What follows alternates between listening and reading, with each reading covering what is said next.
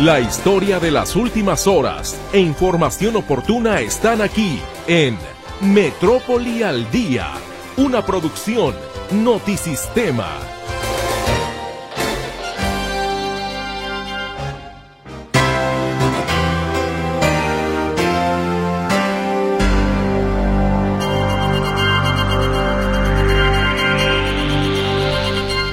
Buenas tardes, qué gusto me da saludarle y recibirle a nombre de todo el equipo en este espacio informativo Metrópoli al Día. Ojalá que su jornada esté fluyendo de la mejor manera en todos los aspectos. Gracias por su compañía y qué le parece si vamos iniciando con el resumen de lo acontecido este martes 23 de enero de 2024. Los módulos del INE en Jalisco atendieron en las últimas horas a cerca de 24 mil personas que tramitaron la credencial de elector.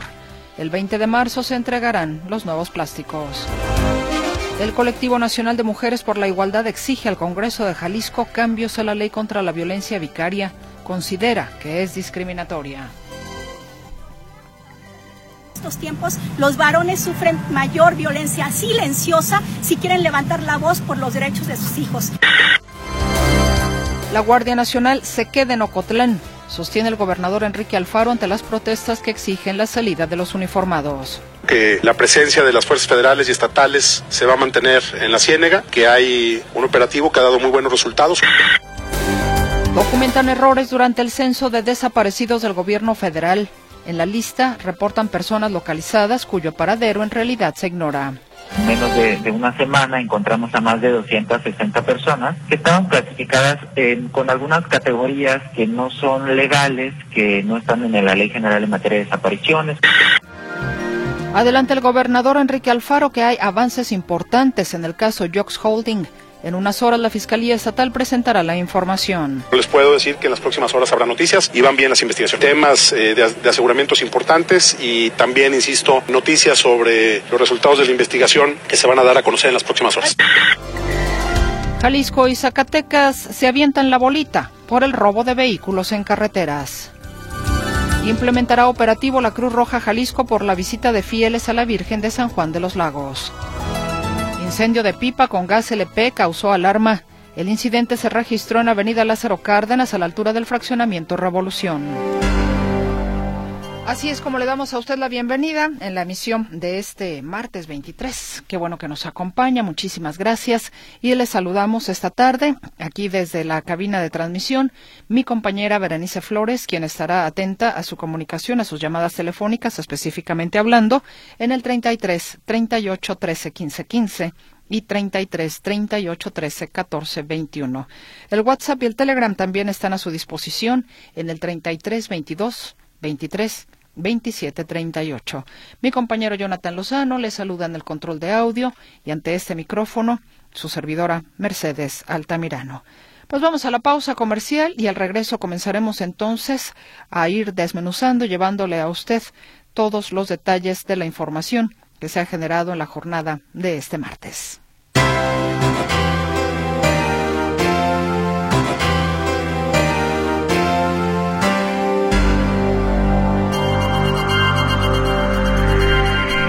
Había anticipado desde ayer, hoy hubo una manifestación de choferes de plataforma.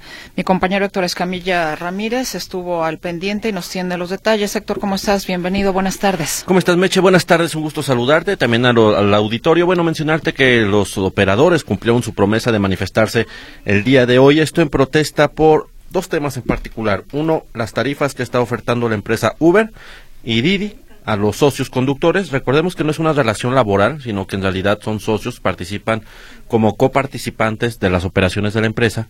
Eh, pero lo que está afectando a estos socios conductores es que de manera unilateral mencionan que la empresa modificó las tarifas y bueno, esto está impactando severamente a las familias que dependen de este medio eh, de, de, este medio de transporte, pues en aspecto laboral. Por otro lado, la seguridad. A pesar que de con las reformas legales aprobadas desde 2022 hay mayor exigencia a las plataformas digitales, pues en realidad los operadores dicen que, cuando menos en su caso, no eso no, no es tangible. Eh, la manifestación de hoy fue en la avenida Plan de San Luis, Además de la manifestación hubo una desconexión. Estos operadores dejaron las plataformas durante, de hecho van a dejar de trabajar hasta hoy a la medianoche. No hay ausencia de operadores, muchos otros sí estuvieron trabajando, pero eh, bueno, finalmente ellos deciden en manera de, de, protesta apagar sus, sus, dispositivos, sus teléfonos y no conectarse a Uber y Didi. ¿Qué sucedió? Bueno, Didi, si hubo ya un acercamiento, va a haber una mesa de diálogo y de trabajo con la empresa Didi. Eh, esto por eso que no hubo manifestación en sus oficinas, pero en Uber llegaron allá a Plan de San Luis y encontraron que la oficina estaba cerrada.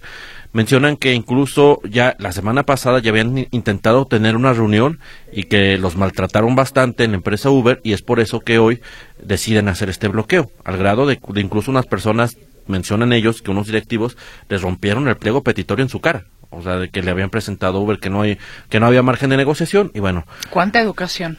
Es lo que ellos argumentan, es lo que estaban denunciando. Eh, están tan molestos que dicen, si como Didi sí está aceptando el cambio y Uber no, pues nos vamos para el otro lado, o sea, donde nos traten mejor.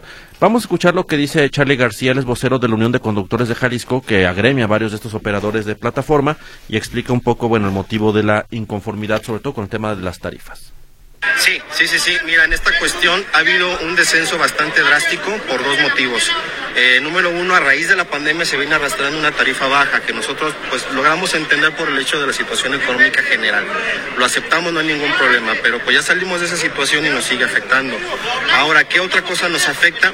Nos afecta el hecho de que eh, las plataformas, y de hecho ese es un tema que tenemos también con Didi, abrieron la puerta al registro de vehículos de modelo anterior 2008-2007 en adelante eso fue un golpe brutal a lo que viene siendo la imagen, el servicio y el bolsillo de nosotros como operadores, ya que se había platicado que eh, se iban a aceptar nada más vehículos del 2016, 2015, 2018 en adelante, cosa que se está violentando y pues eso está afectando la ganancia de muchas personas que han estado esforzándose por mantener ese rango de, vehicular, digámoslo así, en el año y pues lamentablemente eso ha interferido mucho en las ganancias. Obviamente esto hay que entenderlo como un negocio, también nos ponemos en sus zapatos, ¿no? Es oferta y demanda. A mayor oferta de servicio, baja la demanda y bajan también los costos. Eso es básicamente también uno de los puntos que estamos tratando, doctor. Y bueno, ya explicaban esta situación de lo que está presentando, o hay molestia por este tema, porque pues recordar, se recordará cuando los, eh, los vehículos que ofrecían este servicio, Uber y Didi, pues eran de modelos recientes, era una exigencia, de, particularmente de la empresa. Eh, ¿Qué es lo que pasa? Bueno, ya cualquiera puede meter su coche, incluso con más de años de antigüedad, y eso está provocando una invasión y una sobreoferta de choferes que bajan las tarifas. La empresa no acepta esto. Ellos dicen, los choferes dicen que ellos les han argumentado que eh, para no afectar el, bolsillo de los de los usuarios han decidido mantener las tarifas bajas. Pero lo que ellos acusan es, bueno, pues en todo caso te bajas la tarifa, pero te bajas la comisión. Y no, dicen que eso no ha sucedido, bajó la tarifa y la comisión la mantuvieron igual, entonces está en claro, claro detrimento de los operadores. Eh, ¿Qué sigue? Bueno, como no hoy las puertas estaban cerradas, va a seguir nuevas manifestaciones en próximos días por esta falta de atención de la empresa Uber. Esta es la información. Pues desde que yo me acuerdo, en ocasiones anteriores de manifestaciones de Uber específicamente, nunca les han pues abierto la puerta en las oficinas. No, sí, fíjate que en algunas ocasiones. o sea, que yo me acuerdo, a lo mejor me En otros años, fíjate que sí nos ha tocado manifestaciones y sí les abren la, puerta. Sobre todo, por ejemplo, una ocasión que fue por para exigir seguridad, cuando fue estuvieron eh, pues asesinando incluso operadores de, de, de, de conductores de plataforma esa ocasión sí los llegaron a recibir. Luego también recuerdo otra ocasión donde eh, pedían un asunto de, mm, de aval solidario o un asunto de compartido, no recuerdo bien exactamente, eh, por los accidentes y también les abrieron la puerta en aquella ocasión. No obstante, bueno, todo apunta que fue más temporal, ya en esta ocasión no se está atendiendo esta problemática de la manera pues de, de la sobre todo porque es un tema de las tarifas que dicen que es una política a nivel nacional. Pero ha habido otras cosas que estaban en la regulación que se han dejado de lado también, ¿no? Sí, bueno, recuerdas que Uber fue una empresa que se amparó en contra de la regulación aprobada en la nueva ley de movilidad del 2022 porque ellos argumentaban, Uber particularmente, que fue la que se amparó, Didi no, pero Uber sí, ellos argumentaban que ellos no son una, no es transporte público, sino que es, un servicio de transporte privado de punto a punto. Entonces le tuvieron que, tuvieron que acomodar la ley para que se aplicara sobre ellos. Pero entre varias cosas que establecía, estaba la obligación de transparentar, por ejemplo, al usuario cómo se establece la tarifa dinámica. cosa que no ha sucedido. Obligaciones en materia de seguridad, por ejemplo, que no deben tener seguros para para, eh, para niños en las puertas, porque no se, abre de, eh, eh, no se abren del interior, sobre todo por seguridad de mujeres. Vidrios polarizados, hay varios vehículos que todavía están polarizados, entre otras medidas. Tienen que tener un GPS activado. La empresa ya en teoría tendrá que estar obligada a, tener muchos y argumentaban que como ellos habían aplicado otras cosas en materia de seguridad, ya no tenían que aplicar estas otras. También la autoridad, las leyes que ha sido muy laxa en exigir y obligar a que esto se aplique de manera adecuada. Pero finalmente, el otro problema es que el costo de esas modificaciones o cambios, la empresa se los atribuyó al, al operador. O sea, hasta donde entendido, la compañía nunca dijo, yo te doy la mitad de para que hagas tu migración, para que instales tu GPS, para que hagas estas modificaciones, sino que fue más bien del tema de eh, un cargo que tenía que recurrir el, propio socioconductor porque su vehículo ya había sido adquirido, entonces no podía hacer ese cambio ya sobre la marcha. Entonces, bueno, diferentes cosas que, que sí ponen en, eh, eh, en jaque a varios conductores porque dicen, pues las cuentas no le dan. Que también hay un error, eh, quizá hay, que decirlo también de esta manera. Hay muchos operadores, conductores, que mm, algunos de ellos sí tienen la idea que es una relación tipo laboral incluso con la empresa Uber, cuando no es así. Es una relación de socios. Es decir, no no hay un, una, no hay un contrato laboral como tal, o sea, no le están trabajando a Uber directamente, sino prestan el servicio en una correlación donde Uber presta la, tecnología y el servicio de vehículo, pero sí, lo que eh, piensan que la desventaja es por un asunto más de índole laboral que de, índole eh, contractual mercantil. Héctor, te agradezco la información. Hasta luego, buenas tardes. Que estés muy bien, muy buenas tardes.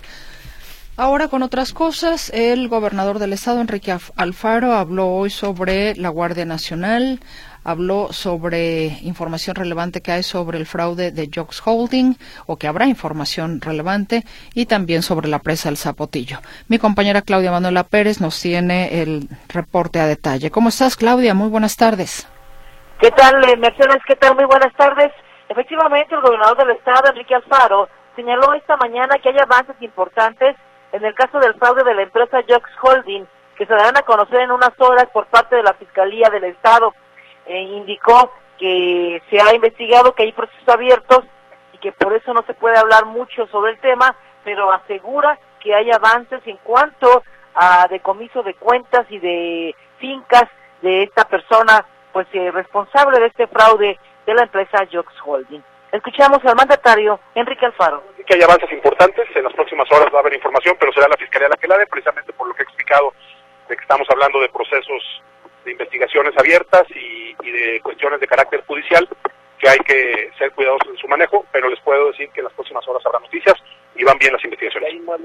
Hay que recordar, Mercedes, que uno de los implicados, o uno de las víctimas, mejor dicho, de las víctimas de este fraude, eh, es el coordinador de seguridad eh, Ricardo Sánchez Berúben, y dice el gobernador que no habrá trato privilegiado para él y que no se aceleran las investigaciones porque está involucrado este alto funcionario del gobierno de Jalisco en este en este caso. Escuchamos. Cero privilegios. Aquí no hay privilegios. Aquí eh, las denuncias se atienden por parejo. Él está en su derecho, como cualquier ciudadano, de denunciar si se vio afectado pero evidentemente la instrucción y el compromiso de Jalisco es que aquí no hay eh, distinciones de ningún tipo y será atendido como un ciudadano más. Bueno, señaló que será eh, tratado como un ciudadano más y también el gobernador habló esta mañana, se le preguntaba, le preguntaba yo acerca de la Guardia Nacional, qué está pasando en Ocotlán con la Guardia Nacional, con estas protestas que se da por parte de ciudadanos eh, o de personas que inclusive se dieron bloqueos, hay que recordarlo, en las entradas y salidas de Ocotlán. El mandatario señaló que a pesar de que piden a estos ciudadanos la salida de la Guardia Nacional, no va a suceder eso porque dice hay buenos resultados eh, desde que las fuerzas federales llegaron a la ciénega del Estado. Escuchamos. Eh, que seguimos con el operativo, que eh, la presencia de las fuerzas federales y estatales se va a mantener en la ciénega y que hay un operativo que ha dado muy buenos resultados. Hoy revisamos los números de incidencia delictiva en la región, están en sus niveles más bajos de mucho, mucho tiempo. Eh, y bueno, pues entendemos que hay intereses de todo tipo que se expresan de forma peculiar, eh, pero los operativos siguen. No hay ningún Por supuesto que sigue la Guardia Nacional, el Ejército. Hoy se trató el tema del sur, en Santa María del Oro, los límites con Michoacán, en donde hay una disputa entre grupos criminales que ha generado un problema en eh, zonas muy de acceso muy complicado en los límites con Michoacán. Eh, se está reforzando, hay una presencia muy fuerte del ejército mexicano. Eh, sí, por supuesto que es un tema que se está atendiendo eh, y que, insisto, es parte de una disputa entre dos grupos criminales eh, y, estamos metidos en eso. Bueno, también habló acerca de esto, lo que está pasando en Santa María del Oro, y hubo desplazamiento de habitantes y bueno, dice el gobernador que es una disputa entre dos grupos delincuenciales, pero bueno, la ciudadanía es la que tiene que padecer este tipo de inseguridad que ocasionan estos enfrentamientos Mercedes por parte de esos grupos de la delincuencia organizada. Mi reporte, muy buenas tardes. Pues bueno, ahí están las declaraciones del gobernador y en torno a lo de eh, em, el fraude este de Jox Holding dijo que en las próximas horas eso podría implicar en la semana porque de repente próximas horas uno piensa un poquito más cercano, Claudia. Sí, pues dijo él que en las próximas horas la Fiscalía del Estado va a dar a conocer los avances. Para el parecer ya hoy no se no se citó a rueda de prensa, esperemos que sea mañana cuando se cite una rueda de prensa Mercedes y lo importante sería que se pues que se eh, giraran órdenes de aprehensión contra los responsables. No ha pasado eso, pero dice el gobernador que ya más es importante. Te agradezco enormemente, Claudia Manuela Pérez. Gracias, muy buenas tardes. Muy buenas tardes.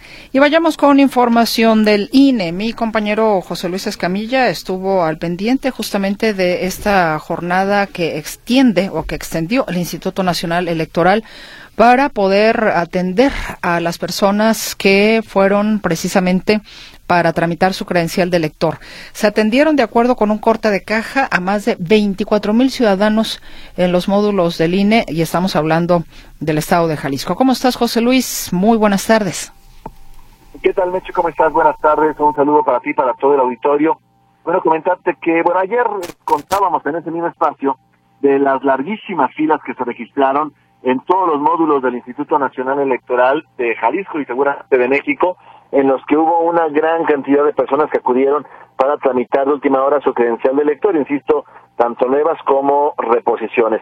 Una eh, jornada, Meche, que arrojó números importantes para el Instituto Nacional Electoral. Hoy tuve oportunidad de hablar con la vocal del Registro Federal de Electores, Rosa Margarita Lara, quien decía que el día de ayer, solamente el día de ayer, acudieron cerca de 24 mil personas a los diferentes módulos del Instituto Nacional Electoral. Son personas que iban a tramitar su credencial de elector, nuevas o reposiciones. Personas que iban a recoger sus licencias, sus, perdón, sus credenciales de elector eh, ya tramitadas con anterioridad, o bien personas que fueron, pero ya no alcanzaron a ser atendidas, pero les dieron cita para estos días. En total, como te digo, cerca de 24 mil personas las que fueron atendidas, que no es una cifra menor, porque esas 25 mil personas atendidas el día de ayer es prácticamente lo mismo que atienden en todo el estado en toda una semana. Es decir, ayer fue una labor titánica porque se atendió en un solo día a las personas de toda una semana en esos módulos del INE. Si te parece, escuchamos a continuación a la vocal del Registro Federal de Electores, Rosa Margarita Lara. El día de ayer, eh, pues se atendieron para trámite a 15.500 eh, personas aproximadamente. También se entregaron más de 3.400 eh, credenciales para votar y en los módulos en los que la capacidad de atención fue rebasada por la demanda ciudadana, eh, fue necesario entregar solicitudes de trámite programado. Ahí lo escuchamos. Son tres supuestos los que se atendieron ayer. Uno, las personas que ya habían tramitado su, su credencial y apenas ayer la recogieron. Dos, las que fueron a tramitar su credencial nueva o reposición y ayer mismo las atendieron y ya están nada más esperando a que se las entreguen. O tres, las que no alcanzaron a ser atendidas, pero sí se apuntaron a tiempo y que en los próximos días van a estar siendo atendidos. Viene una nueva fecha. Ojo, para todas las personas que ayer fueron de última hora, es un momento de reivindicarse, Meche. El día 20 de marzo es el último día para poder recoger las credenciales del lector que se tramitaron. 20 de marzo ojo, insisto, para, oportunidad para que las personas que ayer lo dejaron para el final reivindiquen y lo hagan con tiempo y antes del 20 de marzo vayan por sus credenciales de elector. Así que José Luis, eh, Sí. Te, te hago una interrupción, discúlpame. Precisamente nos acaban de hacer llegar de parte del área de comunicación social del INE, Juan Carlos Hernández, a quien le mando un saludo, que nos hace una precisión. Nos dice que eh, las personas que hicieron y harán trámites ante módulos del INE tienen como fecha límite para recoger su credencial hasta el 14 de marzo, no el 20 de marzo. O sea que van llegando las credenciales y se van entregando de los ocho días de solicitadas por los ciudadanos y tienen límite para recoger al 14 de marzo. Ah, es pues, una precisión que acaban de hacer. Seis días más, sí, porque en la entrevista, en la entrevista me, comentaba la vocal que era el 20, pero qué bueno que hace la aclaración. El 14 de marzo, es decir, seis días antes, 14 de marzo, tiempo límite para recoger la credencial del lector, lo cual ya lo platicábamos ayer, Meche, pues también es una obligación, porque ya es un documento que ya nos costó su producción, su fabricación y demás, entonces pues ahora hay que recogerlo, ¿no? Definitivamente. O sea, creo que es digo, lo menos, ¿no? Y, al final del día, bueno, es hasta por interés de las personas independientemente de, ir a votar, ¿no? Que también es un derecho que tenemos como ciudadanos. Sí, por supuesto, porque México es de los países, eh, no en todo el mundo ocurre, México es de los países donde la credencial de elector es su identificación oficial. En otros países tienes una credencial oficial para identificarte y una para votar. Aquí en México es la misma, entonces pues tiene doble interés participar en un evento cívico democrático como son las elecciones y por otra parte pues que te puedas identificar. Efectivamente. Pues ahí está entonces la información a reserva de que desees añadir algo, José Luis. Es la información, me hecho únicamente pues eh, señalarles que los módulos del INE que más usuarios recibieron fueron el que está en Plaza La Cima, allá por carretera Tecitán, y el de la colonia Fobis Estadio. Son los dos módulos que más gente recibieron el día de ayer. Perfecto, pues muchísimas gracias, José Luis. Hasta luego, buenas tardes. Que estés muy bien, muy buenas tardes, José Luis Escamilla con la información. Entonces, eh, reiteramos la aclaración tienen como fecha límite para recoger su credencial hasta el 14 de marzo, no el 20 de marzo. Y otra cuestión importante, quien no recoja las eh, credenciales solicitadas del día 22 de enero, esas se guardan y se pondrán a disposición el 3 de junio, es decir, una vez que ya hayan pasado las elecciones. Entonces ahí está para que la gente esté eh, enterada y bueno, eh, de hecho tengo aquí yo una, me acaban de hacer llegar eh, los plazos del proceso electoral, la actualización y credencialización para conocer las principales fechas de actualización y obtención de la credencial para votar de cara a la jornada electoral del 2 de junio de 2024.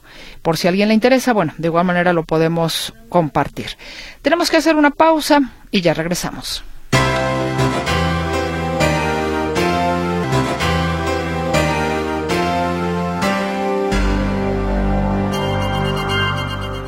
Les recuerdo nuestros teléfonos aquí en cabina 33 38 13 15 15 y 33 38 13 14 21 para que usted nos haga favor de comunicarse a, este espacio. Si usted quiere dejarnos algún mensaje, quiere hacernos llegar alguna inconformidad, algo en lo que le podamos ayudar, bueno, con muchísimo gusto, por supuesto que trataremos de hacerlo. Y le tenemos más información relativa al Instituto Nacional Electoral. Fíjese usted que para la elección federal de este 2 de junio creció el padrón electoral en 9.5%, comparado con la elección federal del 2018 por lo que se sumaron más de 8.2 millones de mexicanos con posibilidad de votar. Al dar un corte de la campaña de credencialización del INE, que culminó anoche, la consejera electoral Carla Humphrey detalló que en total el padrón electoral está compuesto por 100 millones 41.085 mexicanos en el territorio nacional y el extranjero que podrían ejercer su voto en los próximos comicios. El padrón electoral está compuesto por 51 millones 852 mil mujeres, casi 52%, 48 millones 188 mil hombres y 90 personas no binarias. Pero hay ciertamente otras cosas que le queremos compartir eh, a usted de lo que el día de hoy eh, señaló el INE entre ello, entre lo que dio a conocer es de que, o desmiente más bien, que existan o se estén emitiendo credenciales digitales. Y aunque haya concluido la campaña de credencialización, aún se pueden reponer los plásticos vencidos, entre algunas otras eh, cuestiones muy precisas por parte de la consejera Humphrey. Mi compañero Arturo García Caudillo nos tiene los detalles. ¿Cómo estás, Arturo? Te saludo con gusto. Muy buenas noches. ¿Qué tal, Mercedes? ¿Cómo están, amigos? Me da gusto saludarles.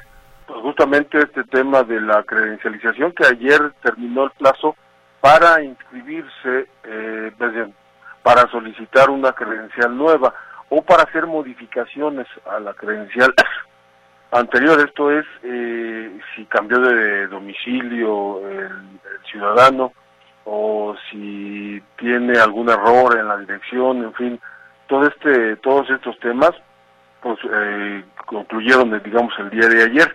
Por eso, eh, pues vamos a escuchar justamente, perdón, a Carla Humphrey, la consejera encargada de todo este tema y que hoy en la conferencia de prensa nos explicaba justamente el tema de la credencial para votar con fotografía. Vamos a escuchar a la consejera Carla pero eh, tajantemente, eh, obviamente rechazo cualquier acusación respecto de que este plazo fijado antes del inicio del proceso electoral en el mes de septiembre tenga que ver con alguna opción política. Vaya, eh, me parece claro que eh, pues la legislación y este instituto tiene que seguir la ley. El artículo 138 establece muy claramente que la campaña de actualización intensa va del primero de septiembre al 15 de diciembre. Habrá que leer la ley en primer lugar, me parece muy necesario. Segundo, este instituto, antes de iniciar el proceso electoral en el mes de junio, julio, aprobó un acuerdo para extender esta campaña. Es decir, nadie puede acusar a este Instituto Nacional Electoral de querer favorecer a ningún ninguna opción política o partido político o querer eh, pues eh, desalentar la votación en contra de eh, otra de las opciones políticas. En ese sentido, en julio, justamente pues eh, justamente en julio eh, se hizo la modificación a la ley IP para que entonces se pudiera ampliar este plazo. El plazo que concluyó anoche debió haber terminado en, a finales de, diciembre, a mediados de diciembre, quiero decir, perdón, el 15 de diciembre. Y esta eh, situación generó quizás una confusión en redes sociales porque había quien decía que por qué el INE no extendía más el plazo si había tanta gente solicitando el credencial para votar, si había tanta gente haciendo colas para eh, poder credencializarse. Bueno, todo esto se tomó en cuenta eh, y a pesar de eh, las previsiones, pues la gente acudió hasta el último, a la última hora, a las, perdón, al INE para poder eh, solicitar su credencial. Y esto es básicamente para los jóvenes, a quienes están cumpliendo 18 años o acaban de cumplir 18 años y que ya pueden solicitar justamente la credencial. Y repito, para aquellas personas que estaban solicitando cambio de domicilio eh, o corrección en su credencial. Todavía el plazo para quienes eh, pretenden refrendar o renovar su credencial, a justo se les está venciendo, tienen hasta el 8 de febrero eh, eh, para porque ellos eh, si bien sí requieren de, de volver a fotografiarse o los fotografían ahí mismo en el INE y de tomarle nuevamente las huellas digitales todo todo lo demás los datos de la credencial son los mismos entonces pues sí existe todavía esa oportunidad para esa gente. Para los demás los que no tenían credencial o la habían extraviado pues es más complicado todavía. Ah, el plazo se eh, originalmente se amplió también eh, o, se piensa que eh, los damnificados por el huracán Otis pudieran tener esta oportunidad para llegar hasta el 8 de febrero porque ya no se puede ir más allá, no se puede esperar más tiempo debido a que pues ya el proceso electoral está encima y pues ya implicaría una situación más difícil de desahogar de hecho, las credenciales para estas personas que lleguen hasta el 8 de febrero estarán siendo entregadas por ahí del 15 de mayo, es decir, ya muy pocos eh, días de que se lleve a cabo la elección del 2 de junio. Pero bueno, pues ahí está justamente eh, Carla Humphrey, que también, pues ella eh, desmintió porque alguien le preguntaba si, si se podía votar con una credencial digital, pues es que esto el problema es que las credenciales para votar con fotografía, las credenciales digitales no existen. Eh, habrá seguramente quien tenga fotografías de su credencial para votar, pero con eso no se puede votar. tiene que ser forzosamente con el plástico y esa es la única manera de poder votar el próximo 2 de junio. Escuchemos más de Carla Humphrey. En este momento no hay una credencial para votar digital. Falso, no existe. No la pueden descargar de ningún lado. Lo que tenemos es una aplicación que cualquiera de ustedes puede bajar que se llama Valida INE. Esta aplicación es para que todas y todos podamos conocer si la credencial para votar que nos están enseñando para cualquier trámite es una credencial vigente y que está en el padrón electoral.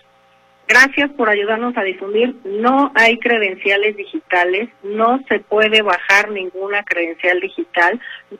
Pues ahí está justamente la consejera Carla Humphrey con la aclaración.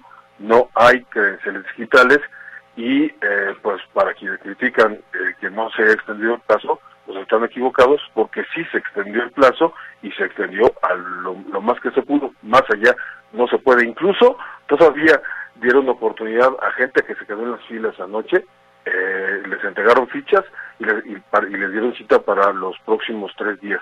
Pero más allá de estos tres días ya no se va a poder alargar.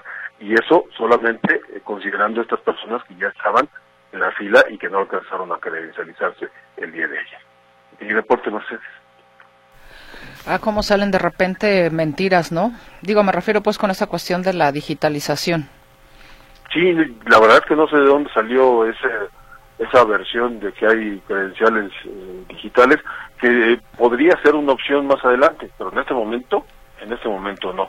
Y por ejemplo el tema de los eh, mexicanos que viven en el extranjero, ellos todavía tienen el plazo para inscribirse, para manifestar su intención de voto hasta el 20 del próximo mes de febrero.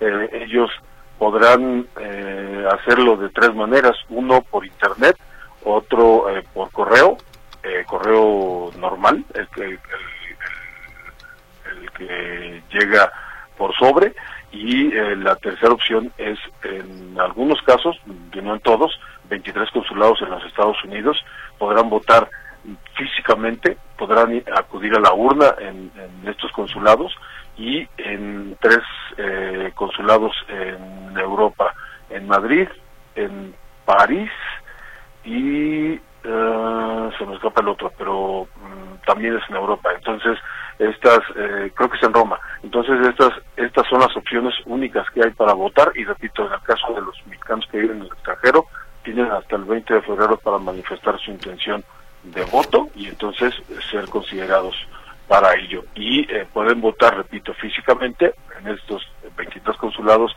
eh, o 26 consulados, incluidos los tres de Europa, y además pues podrán votar incluso con credencial obtenida en el extranjero, porque hoy en día también se puede obtener ya la eh, credencial para votar con fotografía en estos 23 consulados en Estados Unidos y en estos tres en Europa. Mercedes. Muchísimas gracias, Arturo, por la información. Al contrario, buenas noches. Buenas noches. Hasta el rato. Vamos a la pausa.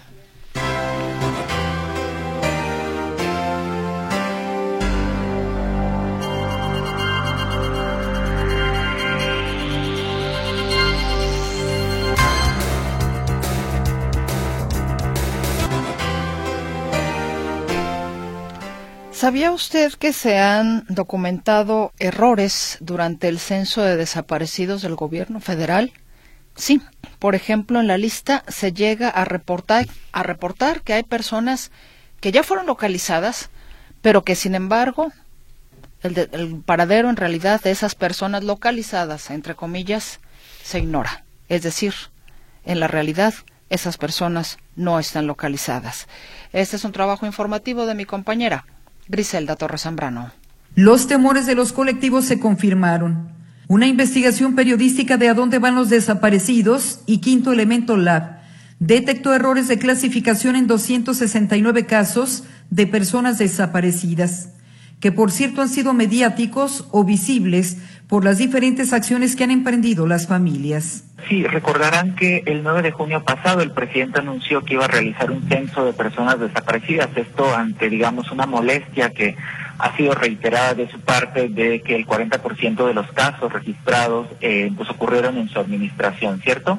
Eh, entonces, pues lo que empezamos a conocer periodistas, sobre todo mi- mis colegas Lucía Flores, Germán Canseco y Camelia Muñoz, es que se realizaron estas visitas domiciliares y después empezaron a realizarse unas llamadas eh, por parte incluso de eh, operadores de programas sociales, de ser- servidores de la Nación de la Secretaría de Bienestar. Entonces, el pasado 14 de diciembre, al fin, después de seis meses, digamos, ignorando esa exigencia de las familias de eh, transparentar la metodología, la secretaria de Gobernación eh, y el presidente mencionaron unos resultados, digamos, como preliminares de algo que ahora llaman Estrategia Nacional de Búsqueda Generalizada. Y subieron una base de datos en la que se puede buscar a las personas desaparecidas y entonces saber en qué clasificación están. En entrevista con Radio Metrópoli, el coordinador de la investigación y Premio Nacional de Periodismo, Efraín Suc Santillán, indica que estas equivocaciones en el censo de la Estrategia Nacional de Búsqueda Generalizada revela que alguien no está haciendo bien su trabajo. Eh, pues bueno, el equipo de Dónde van los desaparecidos y Quinto Elemento Lab buscamos caso por caso personas que conocemos, que hemos entrevistado a sus familiares, que eh, tienen procesos ante instancias internacionales y encontramos en un muy breve periodo de tiempo, en menos de, de una semana, encontramos a más de 260 personas que estaban clasificadas eh, con algunas categorías que no son legales, que no están en la Ley General en materia de desapariciones, que no están en el protocolo homologado de búsqueda y que generan bastante incerteza, incertidumbre en las familias.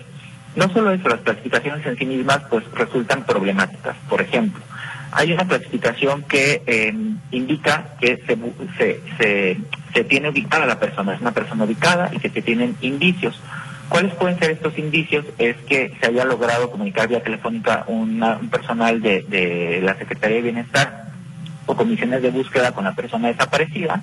La investigación documenta que personas desaparecidas están registradas en el censo del gobierno federal como ubicadas, como sucedió con el caso del líder comunal de Aquila, Antonio Díaz, de quien se desconoce su paradero desde hace un año. En esta clasificación nos apareció el señor Antonio Díaz Valencia, que es un líder comunal de Aquila.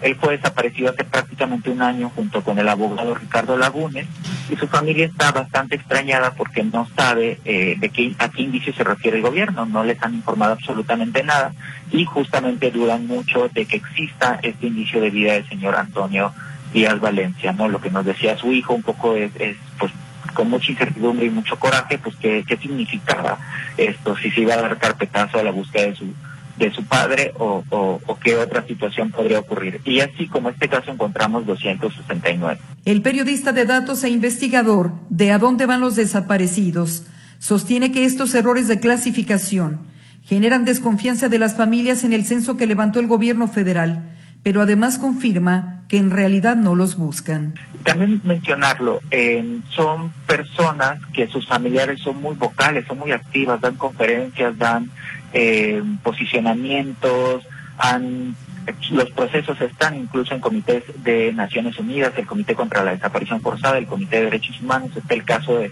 Roy Rivera, que desapareció en 2011, su madre Leticia Hidalgo, eh, logró un dictamen del, del Comité de Derechos Humanos de Naciones Unidas en el que se decía que el Estado era responsable de la desaparición de Roy Rivera y sin embargo en este registro aparece como que se, busca reportante, o sea, como que la buscan a ella. Algo que nos sorprendió es que precisamente las autoridades mexicanas tienen que informar al comité a los distintos comités, eh, por ejemplo, el Comité contra la Discriminación hacia la Mujer, eh, y repito, el Comité de, de Desaparición Forzada y de Derechos Humanos, tienen que informar periódicamente sobre estos casos, qué están haciendo para buscarlos, pero en algunos incluso se cuestiona la identidad de la propia persona desaparecida. Entonces, por un lado, informan y buscan activamente, supuestamente, a las personas, y por otro lado, en, el, en los resultados de esta estrategia nacional, aparecen como si tuvieran eh, datos insuficientes, incluso para confirmar la misma identidad de las personas. Considera de entrada que el personal que hizo la visita domiciliaria y las llamadas no estaba capacitado. El Registro Nacional de Personas Desaparecidas tiene errores y las autoridades no buscan. Efectivamente, Grisela, y creo que esto es de lo más riesgoso. También Jorge Velázquez, en la entrevista lo, lo ponemos en la, en la nota, mencionaba que ya la cifra con la que, digamos, el presidente termine su sexenio no va a ser confiable, va a estar llena de dudas, y ahora tenemos un registro nacional que al día de hoy eh, rebasa las 114.500 eh, víctimas, ¿no? Entonces, un poco, no, no, nadie va a saber muy bien cuál es el, dato correcto. Sabemos que siempre esa cifra, eh, por supuesto, significan personas desaparecidas, personas que están siendo buscadas y que también es un piso mínimo. Seguramente hay muchos casos que no han sido denunciados ni reportados ante las autoridades, pero bueno, era como la cifra que al final usábamos todo el mundo como para decir, esta, este, este es el número de personas desaparecidas oficialmente, ¿no? Y ahora lo que está generando es una desconfianza tremenda en, en, en todo ello. Casos muy sonados a nivel nacional algunos que incluso datan de la guerra sucia en México, aparecen hoy en el censo de la Estrategia Nacional de Búsqueda Generalizada de Desaparecidos con errores graves de clasificación. Por ejemplo, como persona ubicada sin informar de indicios de vida.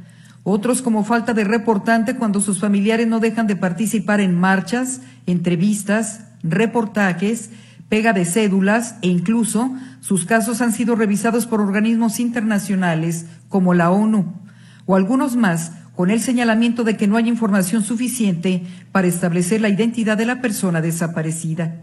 Las familias consideran que una vez más el gobierno federal las revictimiza. Notisistema, Griselda Torres Zambrano.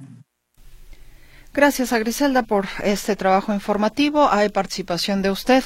Josefina Padilla eh, manda saludos igualmente para usted y pregunta, ¿tienes algún correo de bienestar que me puedas pasar, por favor? ¿Cómo no? Con muchísimo gusto, Josefina. Anótelo, por favor. Es demanda social. Demanda social, todo corridito y pegado. Arroba bienestar .gov.mx. Se lo repito, demanda social arroba bienestar.gov.mx es el eh, correo electrónico que da precisamente la Secretaría del Bienestar para que la ciudadanía envíe sus dudas o comentarios. Irma González, Saludos igualmente para usted, Irma. Nos comenta, mi hija fue al INE para renovar su credencial y le preguntaron si era para votar o para algún trámite. Y mi hija le dijo para votar y le dijeron que no importa que se haya vencido en el 31 de diciembre del 2023, se podría votar sin problema. Gracias, Irma, por compartirlo. Don Arturo Alonso, Muchísimas gracias por el favor de su comunicación y de su comentario. Le mandamos un fuerte abrazo.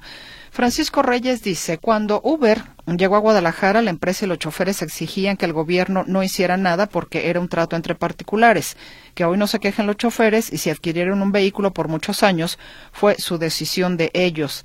Nadie los obligó a unirse a esas plataformas. También nos eh, comentan, a ver, espérenme, me mandan una imagen por aquí. Dice, buenas tardes, me da risa lo que dices Camilla, la gente le vale, no la recoge y así hay mucha gente, así para todo, tiene tiempo menos para ir por ella, dice don Danilo Salcedo. Me imagino, eh, señor Salcedo, que se refiere precisamente a la credencial de lector. Pues sí, efectivamente hay muchas personas que hacen trámites y ya no van no porque les haya pasado algo realmente extraordinario, sino ya sencillamente a veces hasta por pues negligencia, ¿no? Desafortunadamente. Vámonos al noticiero, notisistema de las 7 de la noche y regresaremos a la segunda hora de Metrópoli al día.